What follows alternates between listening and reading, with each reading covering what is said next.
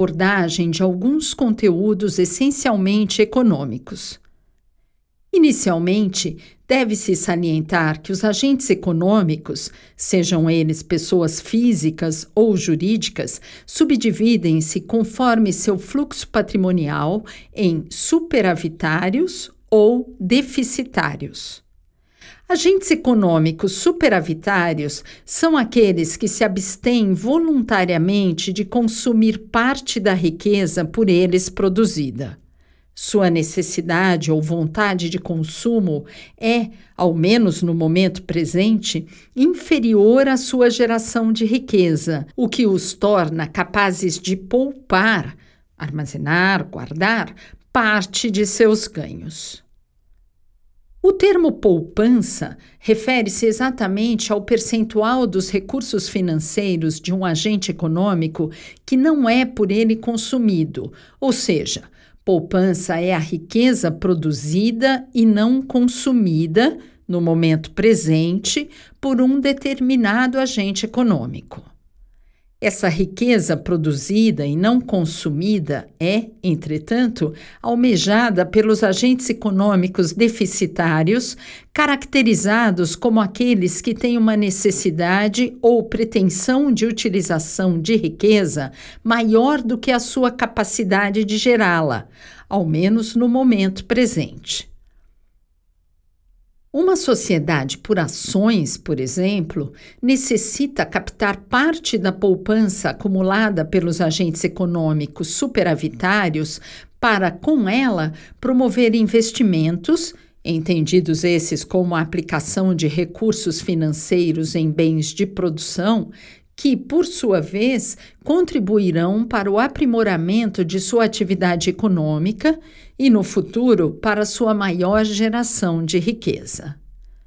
O funcionamento eficiente do sistema econômico depende, portanto, de mecanismos igualmente eficientes em possibilitar a canalização da poupança acumulada pelos agentes superavitários em direção às pessoas físicas e jurídicas, especialmente as de natureza empresarial, que dela necessitam para otimizar sua capacidade produtiva.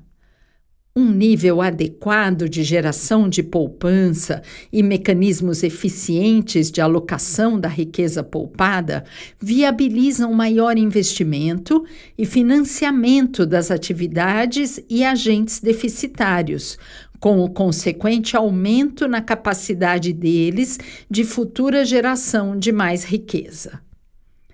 Chama-se de intermediação financeira a atividade que efetua essa aproximação entre agentes econômicos superavitários e deficitários, com o objetivo de permitir que a riqueza poupada por aqueles venha a financiar os investimentos pretendidos por esses. Note-se que a estrutura patrimonial dos intermediários financeiros tem, em sua essência, particularidade que em muito ajuda a compreender seu papel básico no funcionamento do mercado. Estes intermediários captam à vista, momento presente, a poupança dos agentes superavitários para repassá-las a crédito, ou seja, com recebimento futuro aos agentes deficitários. Tornam-se, assim, devedores à vista dos depositantes e credores a prazo dos mutuários. Obviamente, como entidades de finalidade lucrativa, as instituições dedicadas à intermediação financeira realizam essa captação e direcionamento de capital com o objetivo de auferir os ganhos decorrentes da diferença entre os valores pelos quais remuneram seus poupadores e aqueles que cobram pelo uso dos recursos financeiros disponibilizados de seus mutuários. O agente econômico poupador confia seus recursos financeiros não consumidos ao intermediário, pois recebe deste último juros e correções que servem para ao menos preservar ou mesmo aumentar o poder de compra dos valores poupados. Já o agente econômico deficitário, ao tomar como mutuário valores em um intermediário financeiro, assume também a obrigação de remunerá-lo, igualmente por meio de juros e outras previsões similares, pelo uso dos recursos. É certo que os índices pelos quais o intermediário financeiro remunera seus poupadores é inferior àqueles cobrados dos usuários do capital. Dá-se o nome de spread a diferença entre estes dois índices ou taxas de juros, a primeira sendo aquela pela qual o intermediário financeiro remunera seus credores, e a segunda a cobrada por tal intermediário de seus mutuários. A atividade de intermediação financeira é exercida, em essência, por determinadas organizações empresariais compreendidas sob o termo instituições financeiras, as quais compõem o cerne do mercado financeiro aqui descrito. Depreende-se que as instituições financeiras ou bancos exercem com habitualidade e profissionalidade a captação e posterior empréstimo do dinheiro de terceiros, seus correntistas são elas, como descrito, a um só tempo devedoras de seus depositantes e credoras de seus mutuários, sendo essa a essência de sua atividade. As instituições financeiras assumem o risco de inadimplemento de seus mutuários, não podendo repassá-lo aos seus depositantes. Assim, a possibilidade de não recebimento dos valores emprestados aos mutuários, risco de inadimplemento, é exclusivamente do intermediário financeiro, que, na outra ponta da operação, é devedor e pessoalmente responsável pelos valores depositados pelos poupadores. Dadas essas características, é regra em qualquer sistema jurídico organizado que a disciplina legal das atividades das instituições financeiras, em seus vários desdobramentos, seja formada por normas cogentes e extremamente detalhadas, aliando-se a esse arcabouço normativo entidades fiscalizadoras capazes de zelar pelo bom andamento de tão delicado sistema de captação e canalização de poupança.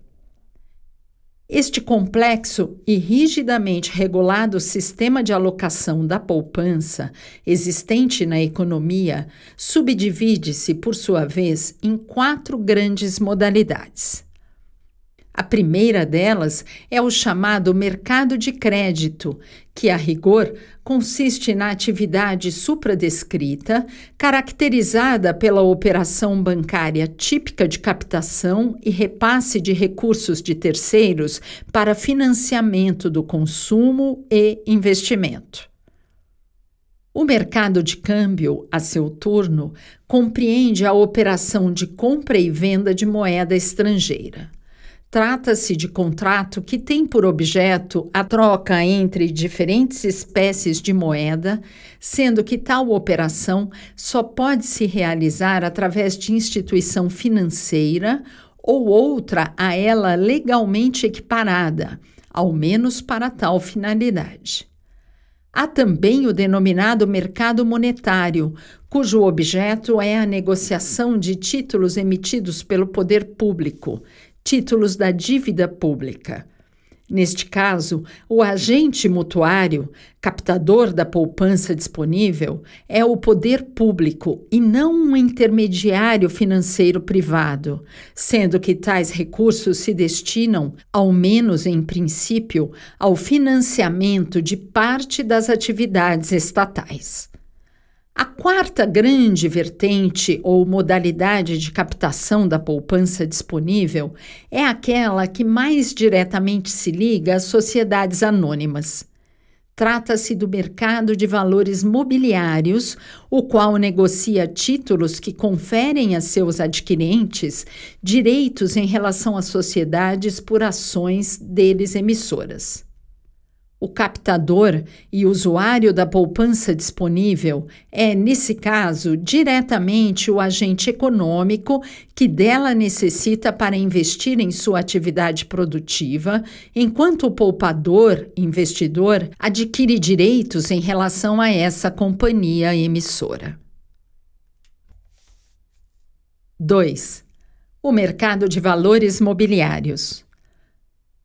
Se o termo mercado pode ser definido como conjunto de transações envolvendo a compra e venda de um determinado bem ou serviço, a expressão mercado de valores mobiliários corresponde, com igual correção, à totalidade das operações de compra e venda que tenham como objeto um ou mais valores mobiliários.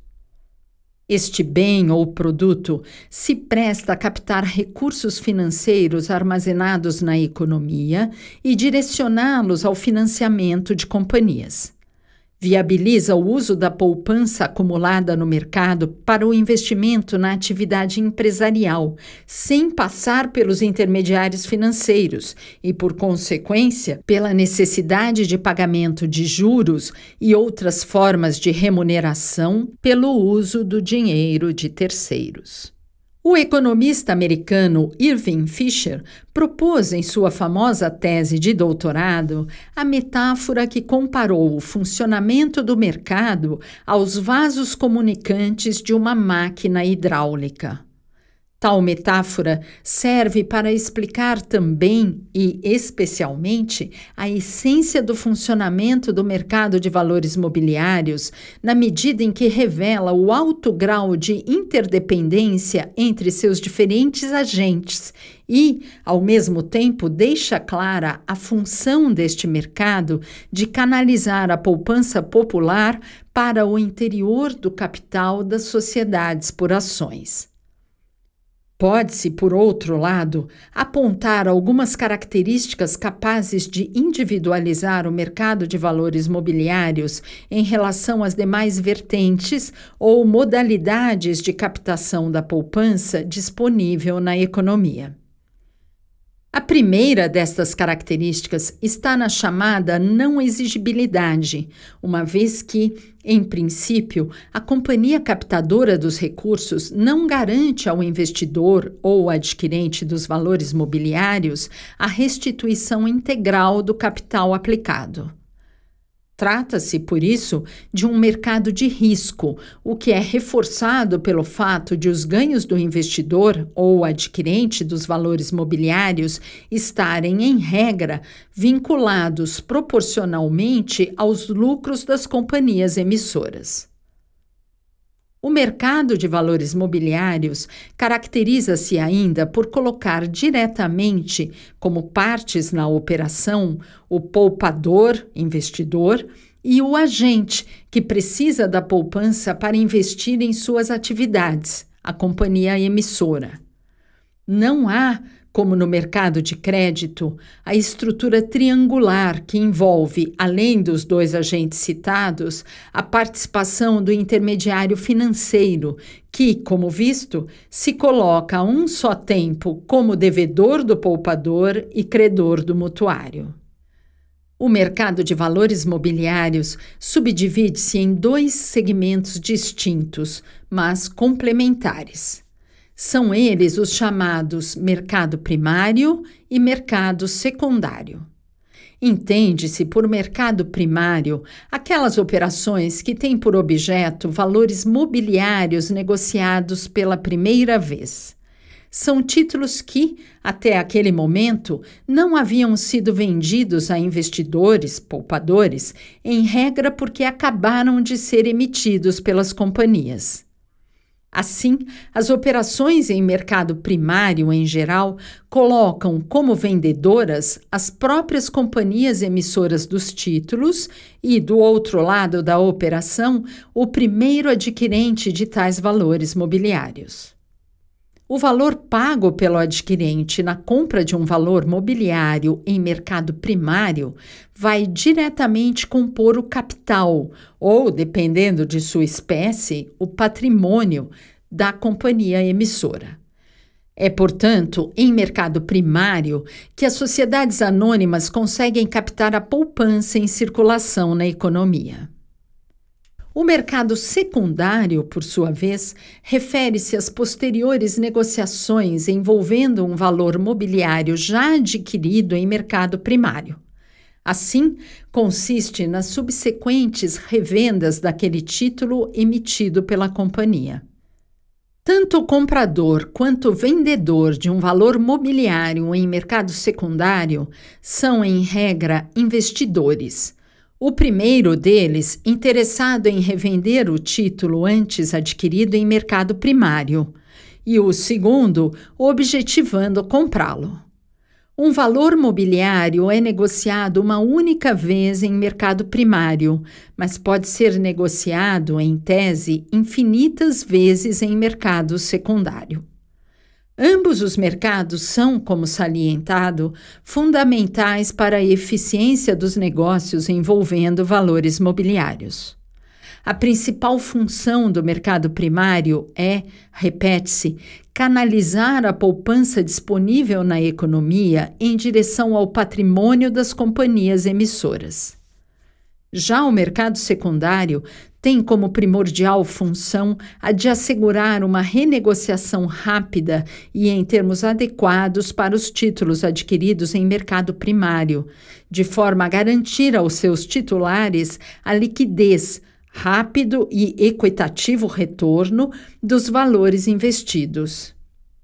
O mercado de compra e venda de valores mobiliários, especialmente aqueles emitidos por sociedades anônimas, tem na Bolsa de Valores sua principal referência de operação, tanto se trate de mercado primário quanto de secundário. 3. A Bolsa de Valores e suas atribuições no mercado de valores mobiliários. O termo bolsa de valores tem diferentes significados que vão desde o local onde se encontram representantes de compradores e vendedores de valores mobiliários. Passam pela instituição, pessoa jurídica, que administra aquele local e os sistemas de operações ali realizados e alcançam o próprio mecanismo de negociação utilizado. Destes, o mais importante é o segundo, pois dele decorrem, de certa forma, os outros dois. Assim, pode-se conceber a Bolsa de Valores como uma instituição personificada criada para permitir o contato entre representantes de pessoas interessadas em comprar ou vender ações e outros títulos ali admitidos, bem como para estipular as regras e padrões desta negociação. A Bolsa de Valores desempenha inúmeras funções destinadas, em essência, a tornar eficiente o mercado de compra e venda de valores mobiliários. Neste sentido, ela funciona tanto como elemento redutor dos custos dessas transações, ao, por exemplo, facilitar o contato entre compradores e vendedores e padronizar os termos da negociação, quanto como fator de redução do risco de inadimplemento das obrigações assumidas, por meio de sistema próprio de liquidação, e ainda como regulador das eventuais divergências entre os participantes através de regulamentos próprios e mecanismos internos de solução de conflitos. Na Bolsa de Valores, a negociação não é feita diretamente entre o interessado em comprar valores mobiliários e aquele que deseja vender tais títulos. Ao contrário, cada um deles precisa, antes de procurar uma sociedade corretora de valores mobiliários autorizada a negociar na bolsa para que ela funcione como mandatária e, ao mesmo tempo, garantidora de cada uma das partes envolvidas na operação de compra e venda. O direito de negociar valores mobiliários é, na Bolsa de Valores, restrito a estes membros regularmente habilitados que são as sociedades corretoras.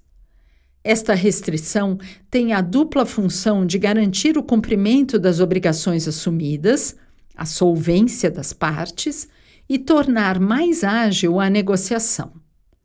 As sociedades corretoras atuam, em essência, como mandatárias, cumprindo ou executando as ordens de compra e venda de valores mobiliários emitidas por seus clientes.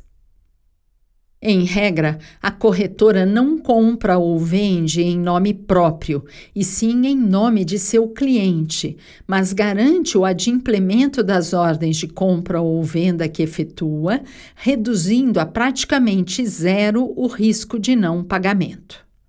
Os clientes Compradores ou vendedores de valores mobiliários somente podem emitir ordens até o limite de crédito que disponham na sociedade corretora por meio da qual atuam, não se admitindo as chamadas ordens a descoberto, que são aquelas nas quais o comprador não tem o dinheiro para pagar o que está comprando ou o vendedor não tem os títulos que prometeu entregar. A existência da Bolsa de Valores, aliada à intermediação obrigatória das sociedades corretoras, garante também, nas operações ali efetuadas, alto grau de padronização das regras de negociação, o que confere enorme agilidade ao mercado. Esta padronização engloba desde questões jurídicas, como prazos, regras de pagamento e garantias, até aspectos como horários de funcionamento e sistemas de atendimento. Muito da credibilidade das operações realizadas em bolsa de valores deriva, como salientado, de um sistema que garanta o efetivo cumprimento das ordens de compra ou venda dadas, através das sociedades corretoras, pelos investidores.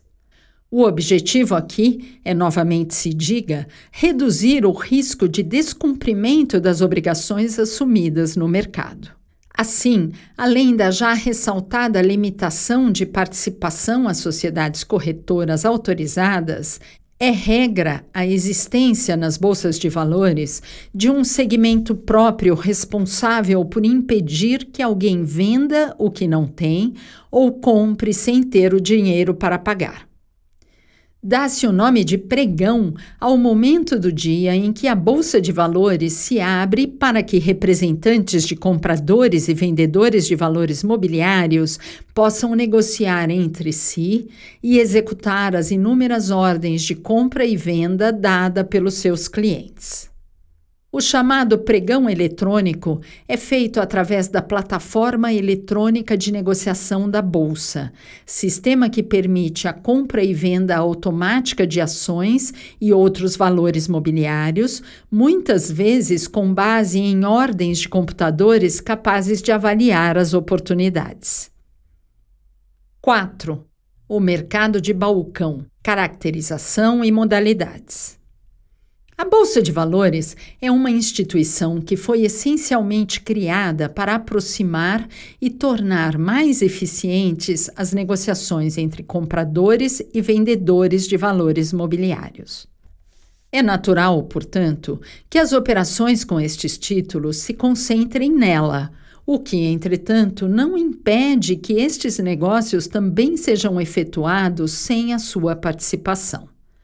Dá-se o nome de mercado de balcão aquelas operações de compra e venda de ações e outros valores mobiliários realizadas fora das regras e do ambiente da Bolsa de Valores. Pode-se mesmo afirmar que toda compra e venda de valores mobiliários no país se efetua em bolsa de valores, ou então se considera realizada, por exclusão, no chamado mercado de balcão. Mercado de balcão organizado se refere às operações com valores mobiliários realizadas fora do ambiente das regras da Bolsa de Valores, mas intermediadas por outra entidade igualmente autorizada a promover esta aproximação entre compradores e vendedores destes títulos. Esta entidade autorizada a figurar como intermediária na operação faz, de forma similar à bolsa, o papel de agrupar compradores e vendedores de valores imobiliários, ao mesmo tempo que fixa os padrões de negociação entre eles. É desta forma e em outro ponto de semelhança com a Bolsa de Valores, uma entidade autorreguladora. Por contar com a necessária intermediação de entidade autorreguladora e padrões elevados de negociação e fiscalização, as operações em mercado de balcão organizado têm se aproximado cada vez mais em sua estrutura daquelas efetuadas na Bolsa de Valores, o que torna menos claras as diferenças entre esses dois aspectos do mercado. Pode-se mesmo dizer que, em essência, a diferença relevante entre as operações realizadas em bolsa de valores e aquelas efetuadas no denominado mercado de balcão organizado está no fato de contarem com entidades intermediárias diferentes. Por fim, vale salientar que a caracterização das operações em mercado de balcão não organizado é, por sua vez, residual, pois abarca qualquer compra e venda de valores mobiliários realizada fora do ambiente e das regras da Bolsa de Valores ou das entidades autorizadas a funcionar como intermediárias no mercado de balcão organizado. 5 a Comissão de Valores Mobiliários. A Comissão de Valores Mobiliários, CVM, foi criada e estruturada pela Lei nº 6385 de 1976, que, em seu artigo 5 a caracteriza como uma entidade autárquica em regime especial, vinculada ao Ministério da Fazenda, com personalidade jurídica e patrimônio próprios, dotada de autoridade administrativa independente, ausência de subordinação hierárquica, mandato fixo e estabilidade de seus dirigentes e autonomia financeira e orçamentária.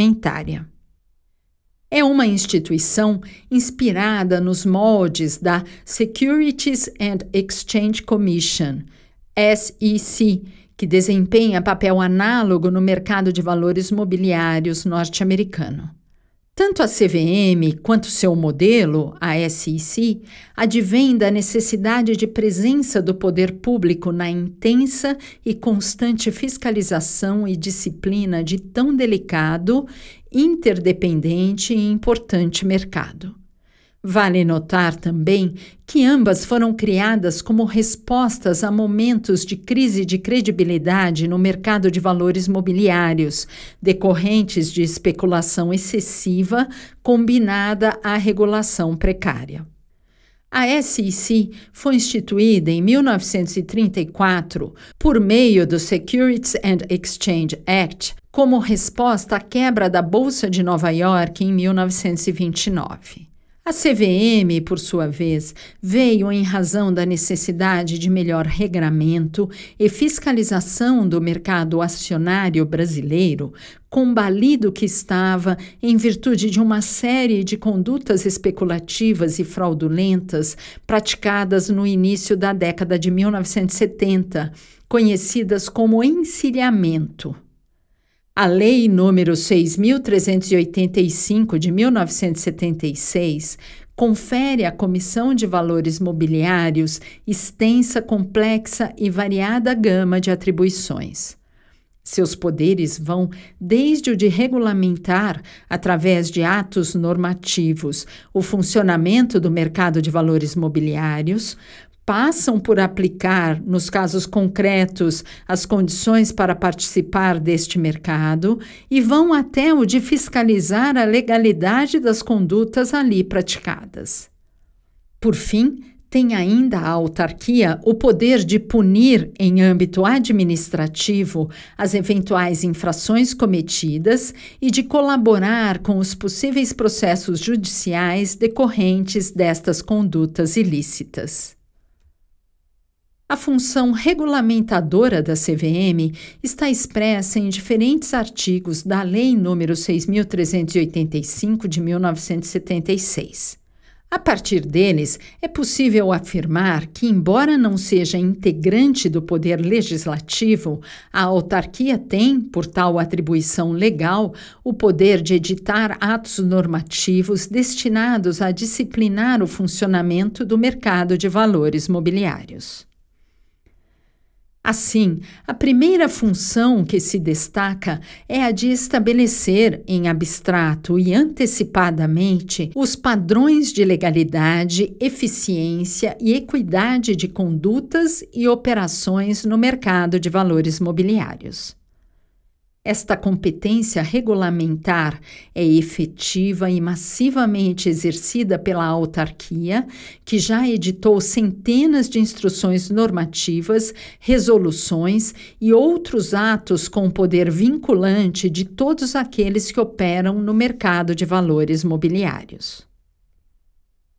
Este poder regulamentar que, no âmbito do mercado financeiro, cumpre ao Banco Central do Brasil, mostra-se eficiente, pois, em primeiro lugar, responde com a agilidade necessária às demandas por regulação em um mercado sujeito a constantes e significativas alterações. Em segundo lugar, e dadas a especialização da autarquia e a complexidade das operações sob sua competência, verifica-se que as normas editadas pela CVM têm, em regra, profundo grau de apuro e sofisticação técnicas, justificando, uma vez mais, a função ora comentada. A CVM compete também, em função dita consultiva, orientar as condutas no mercado para, a um só tempo, zelar pela eficiência e legalidade de seu funcionamento, sem limitar excessivamente o movimento financeiro e a atuação dos agentes. Além de estabelecer padrões abstratos de legalidade, eficiência e equidade, a CVM é também responsável por autorizar ou não a entrada dos agentes e dos títulos que são negociados no mercado de valores mobiliários. A CVM tem, nesta função de registro, o poder de admitir ou não, segundo as regras vigentes, a entrada dos agentes e valores mobiliários do mercado, zelando para que os requisitos legais atinentes à credibilidade destas pessoas e títulos seja aplicada nos casos concretos. Por outro lado, a exigência de prévio registro de companhias e valores mobiliários na CVM dá a ela um grau elevado de informação sobre o que e quem circula no mercado de valores mobiliários brasileiro, algo que em muito facilita sua terceira grande função. A CVM tem nítida e fundamental função fiscalizadora, o que significa que ela deve acompanhar as condutas dos agentes no mercado de valores mobiliários para, caso a caso, verificar a adequação ou não destas práticas às normas que regulam o funcionamento deste mercado. Esta atribuição de fiscal do mercado de valores mobiliários pode e deve ser exercida de maneira constante e ampla pela CVM, de modo a alcançar, inclusive, a vigilância no cumprimento das normas regulamentares por ela própria editadas. A competência fiscal da CVM desdobra-se também em relevante função sancionadora, já que a autarquia tem o poder de aplicar sanções administrativas àqueles agentes do mercado que violarem as regras legais e regulamentares vigentes. A aplicação pela CVM de sanções administrativas àqueles que violarem as regras disciplinadoras do mercado de valores mobiliários é obrigatoriamente precedida da instauração de processo sancionador próprio, no curso do qual é essencial a observância dos princípios constitucionais e legais referentes a qualquer processo deste tipo instaurado na administração pública federal. Nota-se, portanto, que a CVM atua em relação a todas as pessoas, fases e segmentos da negociação com valores mobiliários no país. Suas competências vão, como explicitado, desde a edição de normas que estabelecem os padrões de legalidade no setor, passam pelo controle de acesso ao mercado por pessoas e valores mobiliários, pela fiscalização da licitude e equidade das operações realizadas e, em caso de condutas ilegais, aplicação de sanções administrativas. Por fim, a CVM também deve colaborar para o aumento do interesse no mercado de valores mobiliários, de forma a ampliar sua capacidade de captação de poupança. Esta atribuição, a qual se pode chamar de função de fomento, consubstancia-se na promoção de campanhas de divulgação, cursos e ações similares. É certo, por outro lado, que a função de fomento é atendida também quando a CVM, no exercício de suas outras atribuições, colabora para o aumento da credibilidade e interesse do mercado de valores mobiliários. 6. A Comissão de Valores Mobiliários e o Poder Judiciário. O amicus curiae expressão latina que significa amigo da corte, é alguém que, sem ser parte de um determinado processo judicial, comparece nos autos para, como o nome indica, auxiliar a corte, no caso o juiz, com subsídios fáticos e jurídicos que possam contribuir para o correto julgamento do feito tem por fundamento a constatação de que a contribuição de terceiros, em geral especializados na matéria debatida nos autos, é particularmente importante em processos cuja repercussão alcance determinada ou determinável coletividade, como, por exemplo, o conjunto de agentes econômicos que operam no mercado de valores mobiliários. Por isso, uma das hipóteses de amicus curiae no direito brasileiro é aquela em que este amigo da corte é a Comissão de Valores Mobiliários. Ela funciona neste papel quando a matéria discutida em um processo judicial versa sobre questão sujeita, no âmbito administrativo, à sua competência. Assim, quando alguma conduta praticada no âmbito do mercado de valores mobiliários, que, como visto, está sujeito à fiscalização e regulação da CVM, resulta em processo judicial, seja ele de natureza civil ou penal, o julgador deve intimar a Comissão de Valores Mobiliários para que ela possa, em considerando conveniente, funcionar como amicus curiae no feito. Esta previsão legal baseia-se, por um lado, na citada necessidade de preservação da segurança e credibilidade no mercado de valores mobiliários, o qual, como igualmente já salientado, apresenta alto risco sistêmico e interdependência entre seus agentes. Assim, um processo judicial que verse sobre hipotética ilegalidade praticada no mercado de valores mobiliários pode comprometer não apenas os interesses do autor e do réu, mas, por via de consequência, toda uma gama de pessoas físicas e jurídicas ligadas ao mercado de valores mobiliários. Lógico, portanto, que a Comissão de Valores Mobiliários, instituição criada para zelar pela legalidade e eficiência deste mercado, tenha espaço para, em tais processos, subsidiar o Poder Judiciário. Por outro lado, se considerada a complexidade e quantidade de normas, muitas delas oriundas da própria CVM, que disciplinam o mercado de valores mobiliários, forçoso é reconhecer que várias destas regras e operações específicas são afastadas do cotidiano do Poder Judiciário. Assim, contar com subsídios oriundos da instituição que regulamenta e fiscaliza tais normas leva, por óbvio, a maior aprofundamento do magistrado sobre a lide que se ponha diante dele.